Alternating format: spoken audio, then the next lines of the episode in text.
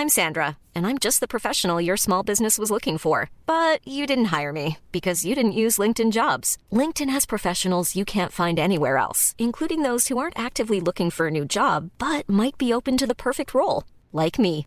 In a given month, over 70% of LinkedIn users don't visit other leading job sites. So if you're not looking on LinkedIn, you'll miss out on great candidates like Sandra. Start hiring professionals like a professional. Post your free job on linkedin.com/people today.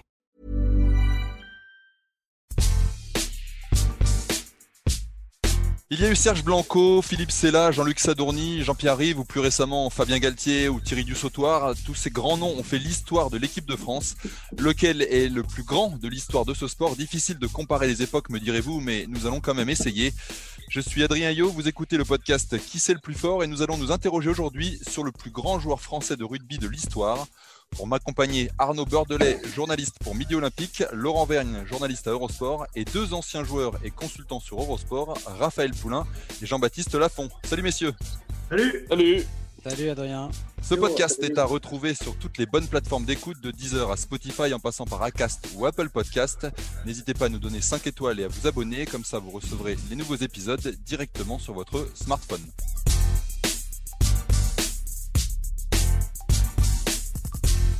Alors messieurs, on va commencer avec un petit tour de table. Vous allez me dire en un mot qui vous avez choisi. Laurent, pour commencer. Philippe, c'est là. Raphaël J'avoue que j'ai hésité parce que c'est les joueurs qui marquent une adolescence. euh, donc je dirais euh, Jean-Luc Sadourny. Arnaud J'ai choisi euh, Serge Blanco, le plus grand, le Michel Platini du rugby, le Yannick Noah du rugby. et Jean-Baptiste. Bah, le plus grand pour moi, c'est Flancard, euh, ou Doga, ou Elie Sester. Non Oui, par la taille, t'as raison, Jean-Baptiste. Non, non, Flan- Flancard fait 2m08, il est, il est grand. Non, je, je déconne, mais.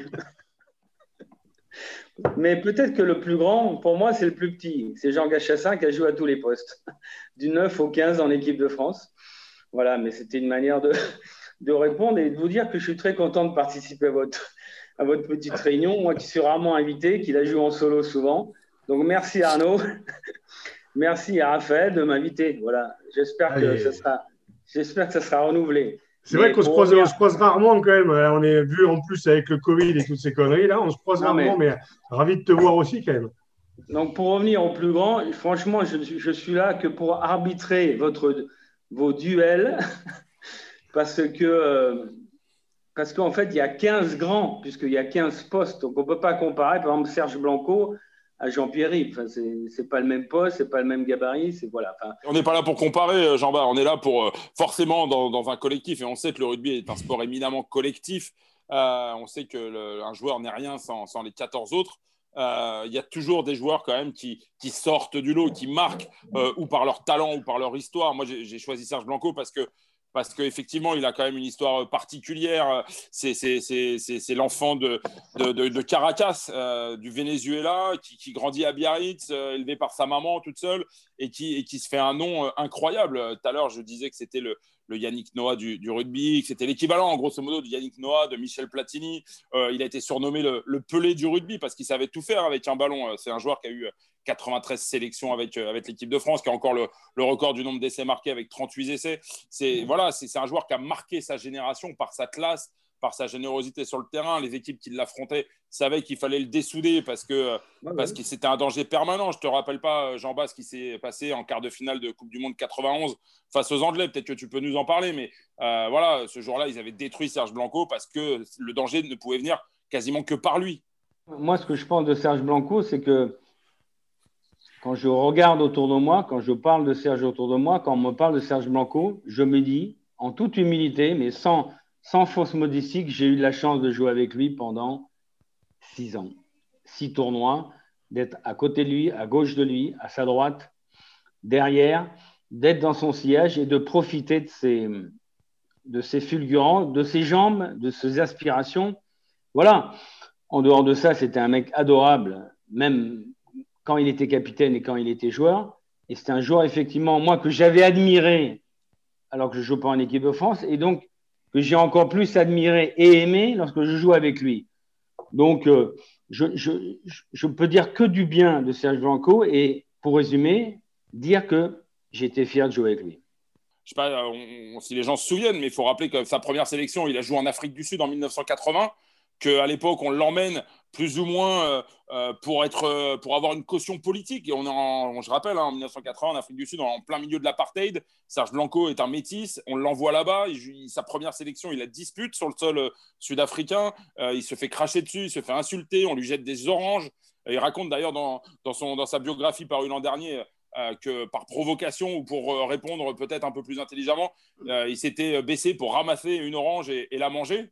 Euh, sans, répondre finalement à, la provocation des, Sud-Africains. C'est toute l'histoire de Serge Blanco qui aujourd'hui en fait une légende. C'est-à-dire que c'est pas seulement ses, essais ou ses coups de pied. Je, souvenir de, voilà, je, me souviens de cette pénalité euh, finale championnat de France 92 euh, Biarritz euh, contre Toulon de mémoire, où il met une pénalité de, 60 mètres quand même au, Parc des Princes. Et, euh, alors, le, seul petit bémol, effectivement. il n'a pas été champion de France. Il n'a pas été champion de France, Laurent. Il n'a pas été champion de France. Et quand la question s'est posée, quand Laurent a parlé de, Philippe Sella, c'est vrai qu'aujourd'hui, Philippe Sella, avec ses 111 sélections, est au-dessus de, Serge Blanco, qui n'en compte que, 93. Laurent, c'est aussi, pour rester un petit peu sur Serge Blanco, c'est aussi des essais marquants. Euh, on parle souvent de, cet essai contre l'Australie en demi-finale de la Coupe du Monde 87, euh, qui permet aux 15 de France de rallier la finale avec ces, images mythiques. Ça aussi, c'est l'imaginaire qui joue aussi avec Serge Blanco. Ah c'est beaucoup d'essais mythiques, Blanco, beaucoup d'inspiration surtout, parce qu'il y a des essais qu'il a marqués, mais qu'il a aussi euh, enclenchés. Je me souviens du premier match de la Coupe du Monde 87 contre l'Écosse, où l'équipe de France est euh, en difficulté, et Blanco a cette inspiration géniale où il joue une pénalité à la main, où il surprend tout le monde, y compris euh, la réalisation. On ne voit pas l'essai. Et il va aplatir euh, entre les poteaux.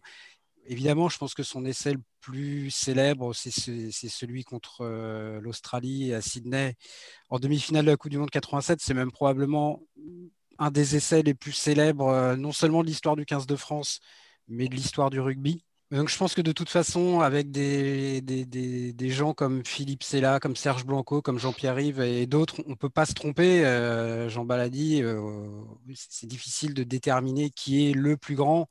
Et je pense que c'est même pas le but aujourd'hui. Le but pour moi, c'est de rendre hommage à des gens qui, chacun à leur manière, ont vraiment marqué l'histoire du rugby français, l'histoire du rugby tout court. Moi, là, je l'ai choisi parce que euh, pour moi, c'était un, un joueur extraordinairement complet, peut-être le plus complet de cette génération. C'était un, créateur, peut-être pas autant que Blanco, il y a peut-être moins d'images, encore que, on va en parler, mais, mais c'était aussi un défenseur incroyable. C'était un, un, hachoir en défense, Philippe là quand, euh, quand vous le preniez, ça faisait, ça faisait quand même très mal.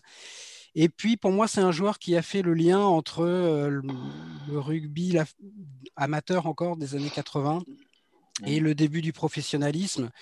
Il était là sur les trois premières Coupes du Monde, de 87 à 95. 95, c'est sans doute la première Coupe du Monde du prof, de l'ère professionnelle.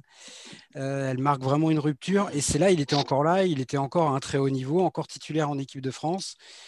Donc voilà, pour moi, il est vraiment le, chaînon entre, euh, entre ces deux époques. Moi, j'ai grandi avec l'équipe de France des années 80. Et donc, je ne me voyais pas choisir quelqu'un d'autre qu'un membre de cette équipe. Euh, c'est là. C'est pas parce que. Ben, je veux dire, euh, ce, qui est agréable avec ces deux joueurs que vous citiez, c'est que j'ai joué avec les deux pendant 10 ans. Donc, c'est plus facile pour moi d'en parler, mais je suis entièrement d'accord avec toi, Philippe. C'est là, effectivement, comme disait Jacques Fourreau, était un monstre de ce jeu. Déjà, quand tu as 111 sélections. Euh, et ce qui est fabuleux, c'est qu'il avait un jeu physique, comme tu dis, qui découpait, qui s'engageait mais qui s'est jamais blessé ou très rarement blessé. Donc c'est peut-être qu'il se préparait très bien. Ouais, c'est ce que j'allais dire. Est-ce qu'il était déjà lui euh, Non, mais c'est pas plus pro dans l'âme Non, mais c'était quelqu'un sûrement qui devait s'entraîner, souvent en cachette, j'imagine, qui devait bien préparer ses matchs. Et puis dans une carrière internationale, il faut un peu de chance hein, parce que personne n'est à l'abri d'une d'une malléole, d'un croisé, etc., etc. Mais vous venez de citer en fait deux joueurs effectivement qui vous ont marqué, qui m'ont marqué à moi aussi, puisque j'étais entre les deux. Et effectivement, ce n'est pas un si mauvais choix, quoi. Mais les mettre les deux sur le podium, oui, parce que. Mais, mais Philippe, c'est là, d'ailleurs, j'ai beaucoup apprécié Arnaud, son interview dans, dans le Midi Olympique avant le match contre, contre Lyon parce qu'il s'est livré. Euh, on a compris qu'il avait repris un peu euh, l'équipe à son compte là, pendant une semaine, même s'il n'y a pas d'entraîneur, mais pendant une semaine, ça a été lui. Et on a senti franchement qu'il était attaché à, son club d'Agen. C'est assez exceptionnel. Mais effectivement, c'était un joueur qui avait tout, Laurent, qui avait tout, puisque alors, il butait pas. Il butait pas, il butait pas, mais il défendait, il attaquait, il avait surtout des jambes et du punch et du jus et une accélération au milieu de terrain et surtout une rage, une rage hallucinante sur le terrain, quoi. C'est voilà une, espèce de connerie intelligente, comme disait Jacques Fourou, une connerie euh, bien canalisée sur le plaquage et en attaque. En général, soit tu es attaquant, soit tu es défenseur. Lui, effectivement, tu viens de souligner en résumant qu'il était les deux ce qui en a fait un des plus grands joueurs de, de, l'équipe de France. Est-ce que tu serais d'accord pour dire qu'il a peut-être pas révolutionné, mais qu'il a posé les, des nouveaux canons pour son poste de trois quarts centre Oui, parce qu'à l'époque, il y avait un débat sur les, centres physico-techniques, physico-physico. Non, mais oui, euh, je pense que lui, c'était effectivement euh, c'était un, un, Bertrand. Je ne sais pas si vous vous rappelez de Roland Bertrand. Mmh un Bertrand plus, bien que Bertrand était un énorme puncher au milieu du terrain, mais il était peut-être un peu plus rugby, mais Philippe Sella est un descendant de Roland Bertrand. Après, au niveau de, du poste de trois quarts centre, qui est un poste de frontal maintenant, il y a une concurrence énorme des Fidjiens. Il y a eu Franck Menel également avec lui, qui est effectivement à l'époque, il y a eu des grands débats euh, euh, dans, la presse, dans les bistrots au bar, entre, euh, il, y avait, il, y avait, il y avait les oppositions entre Charvet, euh, toi, je veux dire, Charvet, Codorniou, Andrieux qui jouait avec Cella à la place de Denis Charvet. Il n'y a plus ce genre de débat, de polémique actuellement. Mais effectivement, il était précurseur, si tu veux. Mais je pense que Franck Menel était plus précurseur, ou Marc Andrieux. C'est là, il était tout. Il était tout. C'est voilà.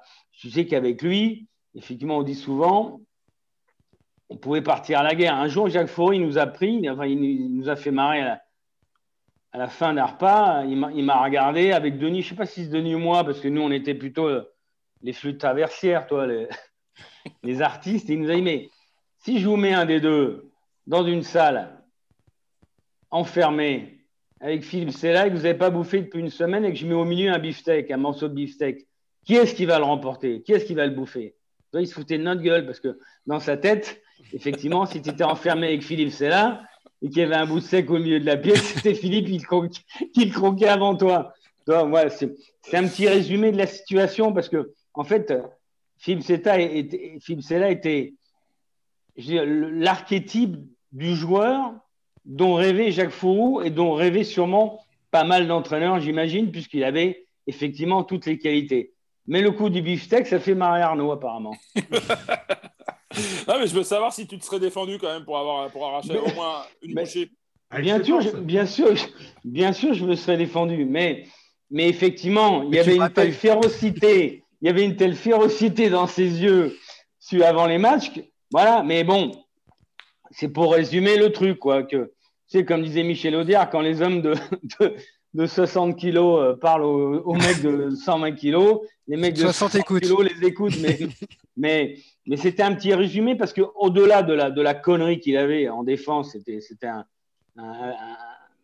une bête, quoi. Il, a, il, avait, il avait tout ce que rêvent les entraîneurs, à savoir la vitesse, le crochet, le changement de pied. Parce que qu'est-ce qu'un bon joueur actuellement D'autant plus sur les pelouses synthétiques actuellement, et j'en discutais avec Laurent Travers, c'est un joueur qui va vite, qui a des appuis et qui a des mains. C'est ça le joueur des années 2500, 2100, toi, c'est ça. Et lui, il avait déjà un peu tout, plus du physique. Tu vois ce que je veux dire? Et en plus, il avait les kilos, mais les bons kilos qu'il faut, parce que tu sais qu'il y a des mecs de 98 kilos qui, c'est, de la barbaque molle. Lui, il avait, de la barbaque dure à 90 kilos. Donc, ça fait plus mal qu'un mec de 100 kilos qui est, qui est mou comme une merde. Tu vois ce que je veux dire? Voilà. Et il avait, il avait le punch et ça faisait mal. Au centimètre carré, sa chair, elle faisait mal. Voilà. Et tu parlais des crochets et un, des essais que je préfère, moi, de celle-là en équipe de France, il y en a eu beaucoup. C'est l'interception? Non. Ah, il y a l'interception, mais c'est le même match. C'est contre. Euh, on parlait de l'essai tout à, l'heure. Non, non, la demi-finale contre l'Australie, l'essai mm. qu'il met en début de deuxième mi-temps. Euh, pour moi, c'est vraiment, voilà, c'est ça, c'est là pour moi. C'est du c'est là. C'est vrai qu'il est un peu éclipsé cet essai par celui que de la dernière. mais tu sais que l'essai de, Blanco, s'il y avait eu la vidéo, il n'y aurait pas essayé. Ouais, je sais, ouais. c'est fantastique quand même. De... ça, rend la, légende encore plus. Non, mais Lolo Rodriguez. Il y, a, en avant de Rodriguez et je ne suis pas sûr qu'il aplatisse avant d'être dehors, avant d'avoir le pied dehors. Mais on ne refait pas l'histoire. Mais c'est quand même drôle de C'est vrai. Par contre, l'essai de Philippe là en début de match, en milieu de match, il est, il est absolument monstrueux et tu sens toute sa rage avec deux mecs sur la gueule. Voilà. Mais alors, quel est le meilleur, les gars? Vous avez choisi? Vous avez débattu? Moi, j'aimerais bien avoir le, sentiment de Raph. On n'a pas ah le sentiment de Raph. Non, mais moi, je, mais non, mais je vous écoute parce que c'est. Euh, moi, le, j'ai dit Jean-Luc Sadourny euh, parce que j'ai pas de. En fait, j'ai pas de souvenir. Pourquoi? Parce qu'originaire de Picardie, déjà, on n'avait pas Canal avant, avant 2005. Euh, c'est arrivé en 2005, Canal+. Et puis, moi, je regardais le tournoi des cinq nations avec mon père. C'était c'était fort, mais je l'ai regardé à partir de 12-13 ans, donc entre 92 et 93. Euh, j'ai peu de souvenirs en fait de Serge Blanco, j'ai peu de souvenirs aussi euh, de, de, de, joueurs en particulier. Je me souviens de, l'équipe, je me souviens de Castel euh, en fin des années 90. Il y a des joueurs comme ça en fait qui émergent dans mes souvenirs. Moi, j'ai commencé à 7 ans le rugby, mais à 12-13 ans, j'ai commencé à m'y intéresser un petit peu plus. Je me filais des bières à l'arrêt de car et des grandes clopes. Je rentrais le samedi après-midi à 15h30. C'était le, un peu, le côté un peu religieux. J'étais à côté de mon père. On regardait le tournoi des cinq nations. J'avais la main sur le cœur et je chantais la, la Marseillaise avec, l'équipe. Et puis, il y a ce mec, Jean-Luc Sadourny, en fait, que je voyais, que je voyais sur le terrain faire des crochets. Donc, ce n'était pas Blanco, ce n'était pas, pas un autre de la génération, je dirais, d'avant. C'était, Jean-Luc Sadourny, une espèce de faux sur le terrain qui, en plus, en dehors du terrain, se filait des clubs. Donc, moi, cinq ans plus tard, je me retrouve dans les vestiaires avec Christophe Juillet, Christophe Dominici, et me fumer des clubs comme mon idole Jean-Luc Sadourny. Et pour l'anecdote, on est en 94, il y avait un tournoi qui était monstrueux à Beauvais qui s'appelait le, tournoi Communaux et je me suis dit, je vais faire une, une JLS. Donc je vais tenter un crochet. Alors ce n'était pas du tout ma spécialité, je joue à l'arrière, pas du tout ma spécialité. Résultat, le genou qui part à gauche, la rotule qui part à droite, désarmement des toboggans. J'en ai pris pour cinq mois. J'ai décidé de ne plus jamais faire une JLS de ma vie. Et c'est resté. Voilà, il Raphaël, fallait, fallait que tu rentres dans la gueule, toi. Non, mais oui, faut que tu rentres dans la gueule des mecs. Faut pas que tu tapes. Il faut que tu passes, faut que tu fasses une passe. Toi, avec tes 100 bornes, le coup du beefsteak, j'aurais pas aimé qu'on me le fasse aussi, Arnaud, c'est toi. J'entends, mais donc c'est. Moi, j'ai non, mais pour à Sadourny. Non, mais j'ai toujours, badé des mecs, j'ai toujours badé des mecs donc, qui, qui, qui, faisaient, qui étaient capables de faire ce que j'étais incapable de faire. Et, et Jean-Luc, on faisait, on faisait partie, j'ai eu la chance de le rencontrer. Et euh, l'un de mes plus grands regrets, parce que j'ai loupé quelques finales au stade, c'est cette finale en 2000 où on joue contre Colomiers. Et, euh, et j'ai ce mec que j'ai badé euh, avec la cabane est tombée sur le chien, mon cul, machin. et j'écoutais ses commentaires, j'écoutais, je voyais Jean-Luc Sadourny et je, devais jouer contre lui au Stade de France cette finale le 15 juillet 2000 en autogestion avec le stade. Et je ne la joue pas. Et c'était de l'un de mes pires souvenirs parce que j'ai badé ce mec qui en équipe de France était était énorme. Donc, je ne peux pas trancher avec euh, avec, euh, avec euh, Blanco, parce que ce n'est pas ma génération et je me suis plongé sur le rugby au moment alors, Donc on part. Euh...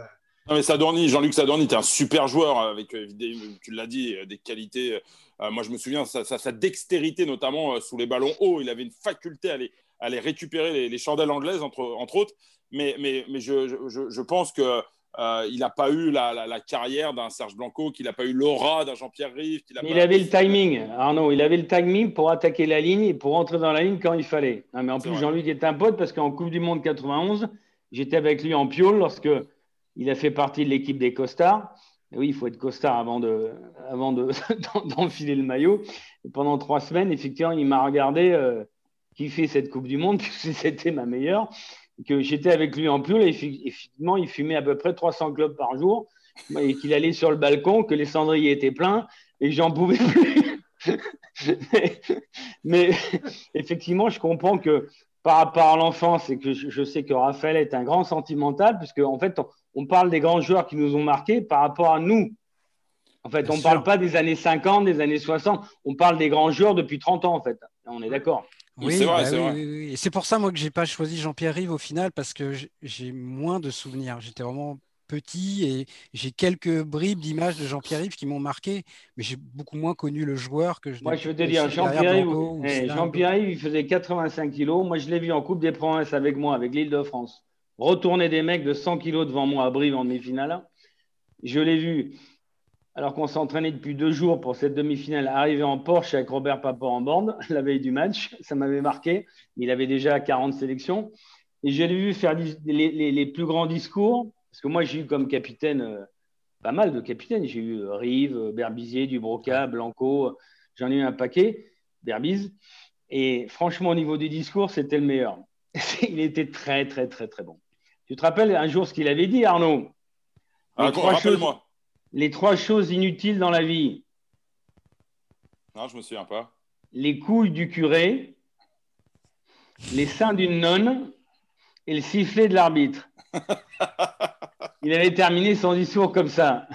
À l'époque, il n'y avait pas de nana au banquet. Au banquet, c'est les grands hôtels à 7h30 du, du, soir, que des mecs entre nous, ça fumait, ça buvait, pour prolonger ce que disait Raphaël. Mais Jean-Pierre était, par rapport à son gabarit, c'est pour ça que je le compare un peu à Hooper. Hooper qui est un monstre. Hmm. Un monstre, Arnaud. alors évidemment, ce n'est pas un monstre pour toi. Qui va, si, Hooper, Pocock, c'est des joueurs qui ont des profils euh, des percés, oui, mais est-ce qu'on, est-ce qu'on, est-ce qu'un grand, est-ce que le plus grand est celui qui, qui a le plus brillé aux yeux de tout le monde, ou c'est celui qui, qui a le plus fait briller les autres? Parce qu'un mec comme Hooper ou comme Jean-Pierre-Yves qui, qui aurait pu gratter actuellement les ballons comme fait Armitage, mais en plus, Jean-Pierre, mais à l'époque, il y avait également un débat entre Scrella et Rive, parce qu'on disait Scrella, il est meilleur que Rive, mais on le voit pas parce qu'il est blond. Il n'est pas blond. Toi, c'est compliqué ce genre de truc, quoi. Tu es d'accord avec moi? Moi, je, suis d'accord avec toi. Pour te rejoindre, moi, j'ai longuement hésité euh, euh, avec Thierry Dussautoir dans mon choix. Pourquoi? Parce que Thierry Dussautoir est un joueur mais extraordinaire. Il euh, faut se souvenir, voilà, évidemment, ce quart de finale euh, euh, contre les Blacks en, Coupe du Monde 2007 qui, qui, le révèle. Hein. Je rappelle quand même qu'en 2007, à l'époque, Bernard Laporte ne le sélectionne pas et que c'est parce qu'il y a un blessé qui rappelle Thierry du Sautoir et que finalement, il fait une Coupe du Monde titanesque. Et, j'ai encore ce, ce, ce, visage fermé au soir de la finale de, Coupe du Monde 2011. J'avais eu la chance d'être à Auckland ce jour-là pour assister à la finale entre l'équipe de France et les Blacks je me souviens de cette détermination sur Thierry Dussautoir et ce match. Je rappelle que c'est lui ce jour-là contre les Blacks qui marque le seul essai euh, de l'équipe de France. Euh, défaite d'un, petit point, hein, défaite du 8 à 7 de mémoire. Euh, et Thierry Dussautoir, évidemment que Thierry Dussautoir n'a pas marqué 50 essais, évidemment qu'il n'a pas eu peut-être le, retentissement médiatique qu'a eu un, Serge Blanco, qu'a eu un, un Jean-Pierre Rive. Mais Thierry Dussautoir, comme tu le soulignais si bien, c'était un soldat au service du collectif. Et quel aura, quel charisme en tant que capitaine.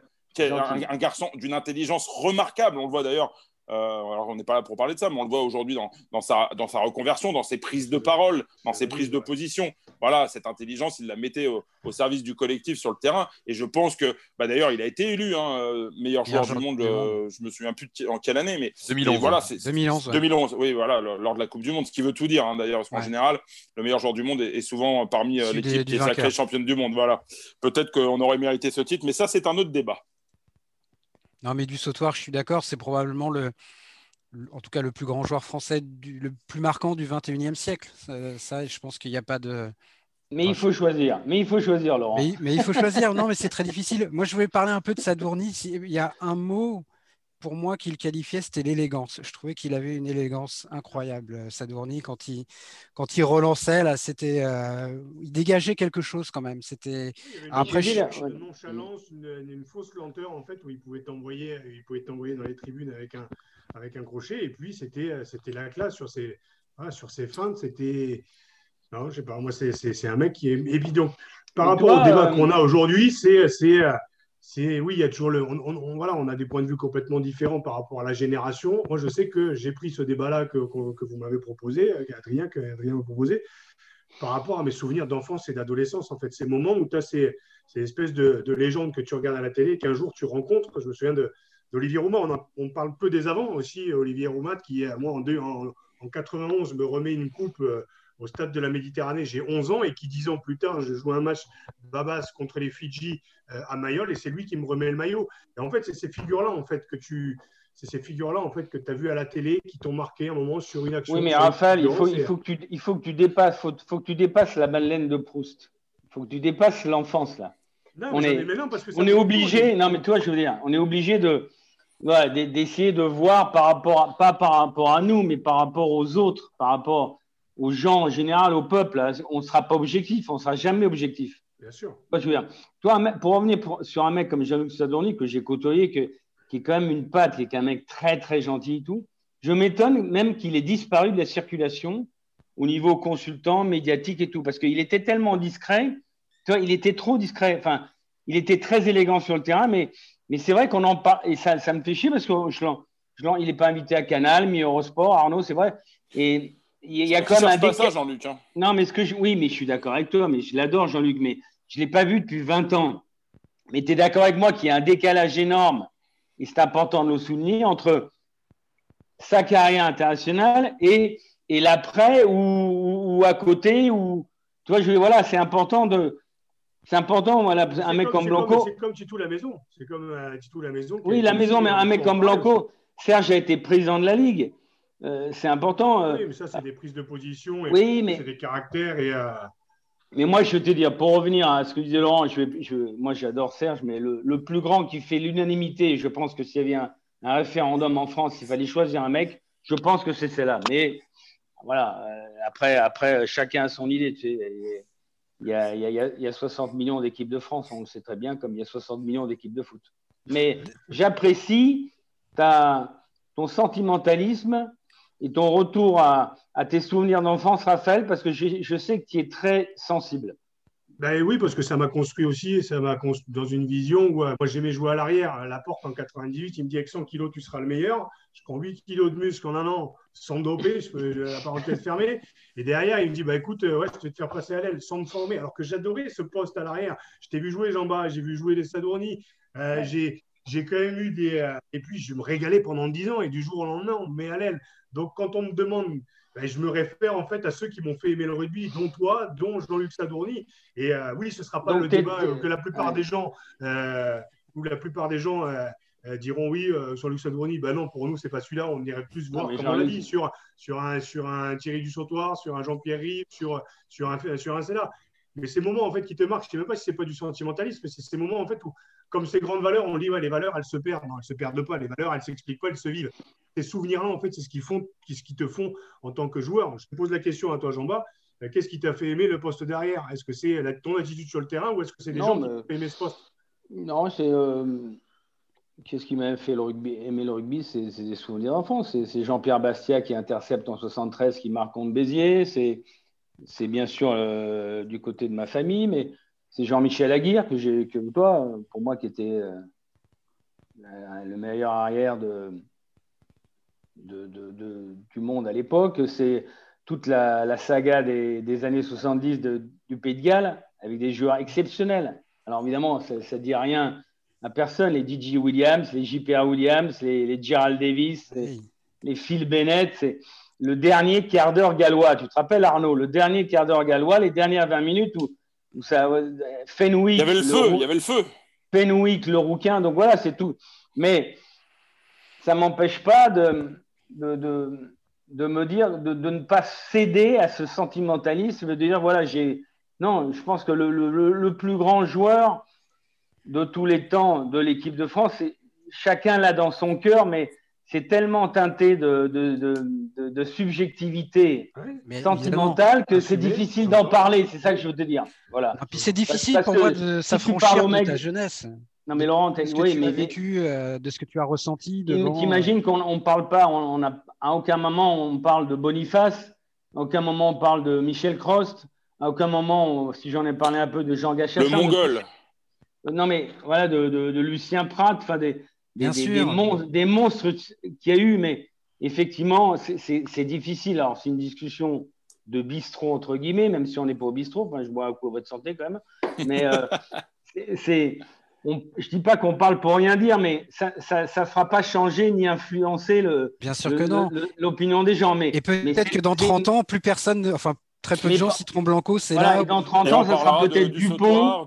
ça sera Dupont, peut-être Ntamak, mais mais c'est tellement agréable d'être avec vous en ce moment que, que je kiffe, quoi, toi. Et JB parle un peu de Jean Gachassin, parce que tu, tu l'as cité au début. Oui, parce que, je, parce que Jean Gachassin, c'est Peter Pan. Euh, c'est effectivement, il a joué à tous les postes de, de, de l'équipe de France, du 9 au 15. C'est un mec qui est délicieux en dehors des terrains. C'est un mec qui a plus de 70 barreaux, euh, qui est gay, j'ai haï, hein, euh, qui, est, qui, qui, qui, est, drôle, qui, a été président de la Fédération française de tennis, qui, a, une espèce d'entrain, d'enthousiasme exceptionnel et qui, par rapport à son gabarit, a fait des, des, choses exceptionnelles. Et on peut se poser la question actuellement. C'est un mec qui faisait 10-6 au 100 mètres. Et, bah, il est tout petit, il fait un 60, je crois, 60. À quel poste il jouerait actuellement? Il jouerait 9 ou 10, ou plutôt 9. Il jouerait plus, il jouerait plus. Non, mais je suis pas, mais je suis pas d'accord avec toi, non. mais je suis pas d'accord avec toi. Mais, mais, mais, tu te rends pas compte, adapter son gabarit à ce qui tu te rends pas compte les, les, qualités physiques. Est-ce que tu est-ce que tu as vu, est-ce que tu as vu Serein, il est pas, il est, il est pas, voilà, il est, il est comme ça. Euh, Dupont, il est effectivement, il est comme ça et petit, mais, mais Jean Gachassin, Jean Gachassin, avec les compliments alimentaires que lui donnerait Raphaël, le, les, les, les, les Nantois, il, il, aurait pris. Mais, il, est, mais au niveau des jambes, vous vous rendez pas compte que quand Chassin, il est monté à 4-6 au tennis, c'était un monstre, un monstre. Alors, il jouerait pas trois quarts centre, je suis d'accord. Je suis d'accord. Avec les Fidjiens, les Samoans, la main-d'œuvre étrangère actuellement, c'est vrai que le poste de trois quarts centre, en fait, il n'y a, plus, a plus deux postes pour les Français, il n'y a plus qu'un poste. Parce que l'autre poste, il est occupé par des étrangers. Trois quarts, tu regardes les trois quarts centre en France, c'est catastrophique. Mais pour te dire que Jean Gachassin, alors c'est un autre débat. Est-ce qu'il y a des joueurs qui auraient joué il y a 20, qui jouaient il y a 20 ans, joueraient actuellement? Est-ce que Jean-Pierre jouerait Alors, je te pose la question. 83 kilos. Est-ce qu'il jouerait, Raphaël Je sais pas. Moi, j'ai vu des mecs commencer à 90 kilos et tout au long de leur carrière, pour 1 kilo par an, je pense à Pierre. Oui, mais non, mais Jean-Pierre Jean-Pierre, il, il, a commencé à 80. Il a commencé à 80. Il a, terminé à 85. mais il aurait, il aurait. Enfin, là, c'est encore plus difficile. Euh, de, de, de, Là, on fait de l'Uchronie. Oui, oui. Aujourd'hui, il se préparait différemment. Et... Les gars Chassin joueraient. Voilà, je te le dis. Ils joueraient pas trois quarts centre, mais des cannes de folie, des crochets de folie. Il jouerait numéro 9. Une, une intelligence de jeu incroyable. C'est pour ça qu'il a été euh, capable de s'adapter. Michalak, et voilà. Après, on n'a pas les. le problème, c'est qu'on n'a pas les images, toi, Arnaud. On n'a pas les images. Donc on vit de. Voilà, mais voilà, pour, résumer, pour moi, tu ne peux pas dire quel est le plus grand joueur. Tu peux dire quelle, est, quelle, a, été la, ou la, la, la, plus grande idole du rugby. Mais il ne faut pas confondre le plus grand joueur et la plus grande idole. Parce que, hmm. je veux dire, il y a, y, a, y a, peu eu de gardiens de but euh, qui ont eu le ballon d'or. C'est surtout des attaquants. Donc, euh, il faut, je pense, pour être un idole ou pour être, comme vous le dites, un des plus grands joueurs, briller. Briller, entre guillemets, sans que ça soit mal interprété, Arnaud. Hein. Mais se faire connaître et effectivement être, faire, faire bouger la rétine. C'est ça que je veux dire. Donc, euh, le plus grand joueur, c'est difficile. La plus grande idole, oui. Effectivement, au niveau de l'idole, a des gens qui ont fait jouer au rugby, qui ont fait, qu'on fait, qu'on multiplié les licences à l'école de rugby. Effectivement, Blanco a fait rêver les jeunes. Rive a dû faire rêver les jeunes.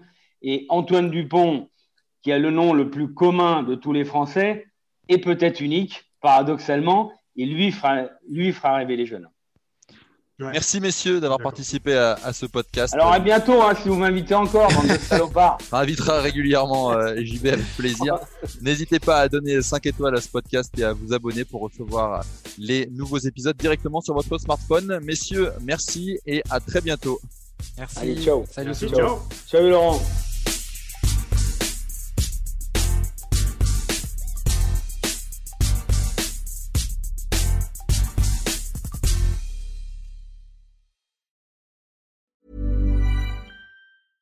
Cool fact a crocodile can't stick out its tongue. Also, you can get health insurance for a month or just under a year in some states. United Healthcare short term insurance plans, underwritten by Golden Rule Insurance Company, offer flexible, budget friendly coverage for you. Learn more at uh1.com.